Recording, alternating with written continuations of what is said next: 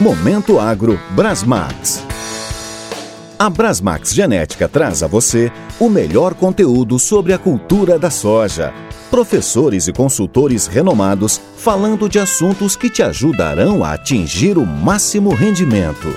Nesse programa, convidamos o Marcos Longaretti, supervisor técnico de desenvolvimento Brasmax. Hoje vamos falar sobre técnicas de manejo visando o máximo rendimento na condução da lavoura de soja. Atualmente, a soja é uma das principais fontes de renda dos agricultores, liderando o ranking de produtos mais exportados nos últimos anos. Para a gente obter o máximo rendimento com a cultura, não basta a gente ter as melhores condições de clima e solo.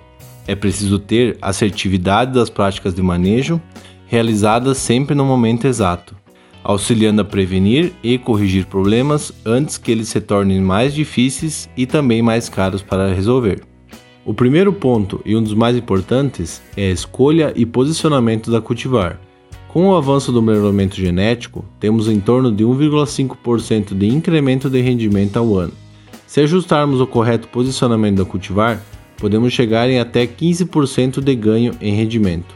Para isso, o agricultor deve conhecer o ambiente produtivo que ele está inserido, a sua posição geográfica, latitude, longitude e altitude, o seu sistema de produção, se ele planta milho ou algodão em safrinha, ou até mesmo se ele planta soja em resteva de trigo ou alguma outra cultura de inverno, o nível de fertilidade do talhão e o histórico de produtividade. A partir desses dados, o agricultor vai poder selecionar e posicionar os materiais que possuem adaptação para a sua região realizando o ajuste fino de posicionamento para cada talhão, seguindo as recomendações de época de plantio e população de plantas recomendadas pelo obtentor. Com esse correto posicionamento, o produtor vai extrair o máximo potencial genético das cultivares. O segundo ponto que vamos comentar é o manejo de plantas daninhas. O seu monitoramento ele é importante tanto em pré como em pós-emergência da soja, pois elas acabam competindo pela luz solar, água e nutrientes podendo até mesmo dificultar a operação de colheita e acabar comprometendo a qualidade de grãos e sementes.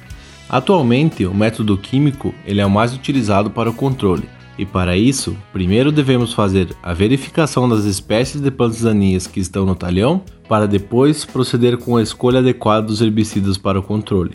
A gente recomenda efetuar o controle das plantas daninhas entre os estádios de V2 até R3, Após esse estágio, inicia-se um período crítico para a competição, pois a cultura necessita de uma demanda maior pelos fatores de produção.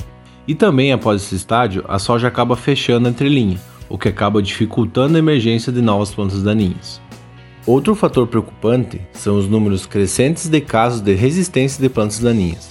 O Brasil já possui cerca de 10 espécies de plantas daninhas resistentes ao glifosato, o que acaba dificultando e diminuindo as opções de manejo existentes.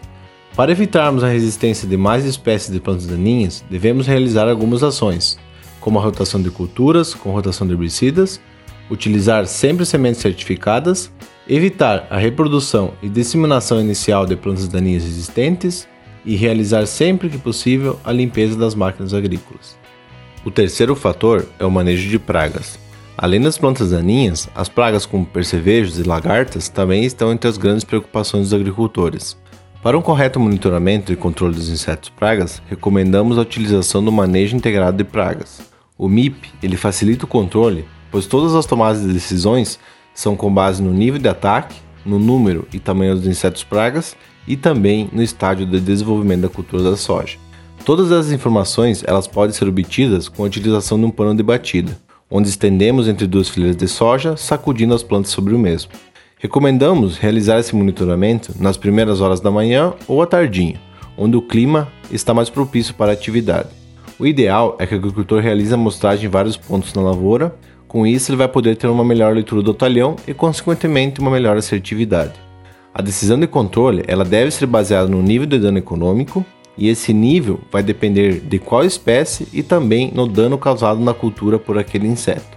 Atualmente, o controle químico é a forma mais utilizada pelos agricultores.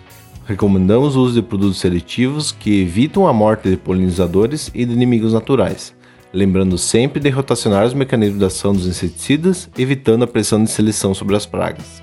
O próximo ponto a ser comentado é o manejo de doenças. Hoje, possuímos aproximadamente 100 doenças que acometem a cultura da soja no mundo, sendo um dos principais fatores que limitam a obtenção de altos rendimentos da soja. No Brasil, possuímos cinco principais doenças, que são antracnose e mancha-alvo nas regiões mais quentes, mofo branco, ferrugem asiática e oídio nas regiões mais frias. Alguns dos métodos que podemos utilizar para amenizar ou controlar essas doenças são a rotação de cultura, pois acaba reduzindo a população de patógenos que sobrevivem de uma safra para outra em restos de cultura, a escolha de cultivares resistentes às principais doenças, a utilização de sementes certificadas aliado com um bom tratamento de semente, evitar a compactação do solo, diminuindo assim o acúmulo de água em períodos chuvosos e a morte de plantas quando ocorre alguma estiagem, eliminar as plantas de soja voluntárias que sobrevivem de uma safra para outra, tentar sempre utilizar cultivares mais precoces, semeados no início da janela recomendada para cada região, evitando a época de maior inóculo da doença. Conhecer o histórico da lavoura e realizar sempre o monitoramento desde o início. No caso da utilização de fungicidas, antes do uso, é preciso diagnosticar a verdadeira causa dos sintomas existentes, tendo a certeza da origem da lesão para a rápida tomada de decisão evitando a disseminação da doença que acaba dificultando seu controle. Isso acaba sendo um pouco difícil a nível de campo, devido à complexidade das doenças que atacam a cultura da soja, além da facilidade de confundir a lesão da doença com outros fatores, como por exemplo uma fitotoxicidade de um fungicida. O que aconselhamos é que se realize o controle preventivo ou, no máximo, nos sintomas iniciais das infecções, obtendo assim um maior sucesso no controle das doenças.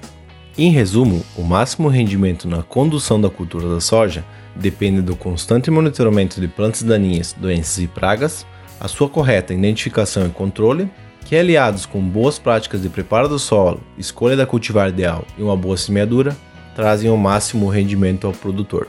Agradeço pela sua atenção e desejo uma ótima safra a todos. Acompanhe nossos podcasts, saiba mais sobre a cultura da soja e leve mais rendimento à sua lavoura. Acesse também nossas redes sociais. Brasmax Oficial no Facebook e Brasmax Genética no Instagram. Se é Brasmax, é máximo rendimento. No próximo episódio, máximo rendimento na colheita da soja.